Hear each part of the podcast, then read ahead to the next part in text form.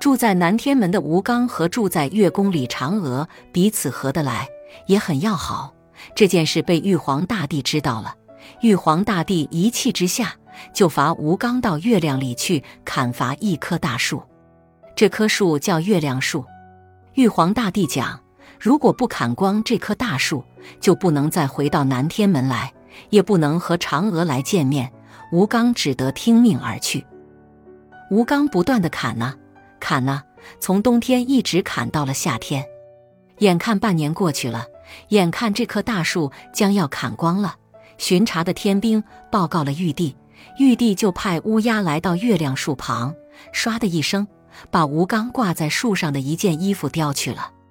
吴刚马上放下斧头去追乌鸦，衣服是被追回来了。可是，当吴刚回到树边的时候，被砍下的所有枝叶又升到树上去了。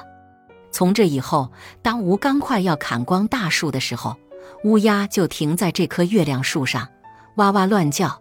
吴刚只要一停下斧头，看乌鸦一眼，砍下的枝叶就会又升到树上去。就这样，一年又一年，一年又一年，吴刚总是砍不光这棵大树。只有在每年八月十六这一天，才有一片树叶从月亮上掉到地面上。要是谁能拾到这片月亮树的叶子，谁就能得到金银珠宝。现在，每当在天气好的时候，地面上的人们还常常能看到吴刚砍月亮树的影子呢。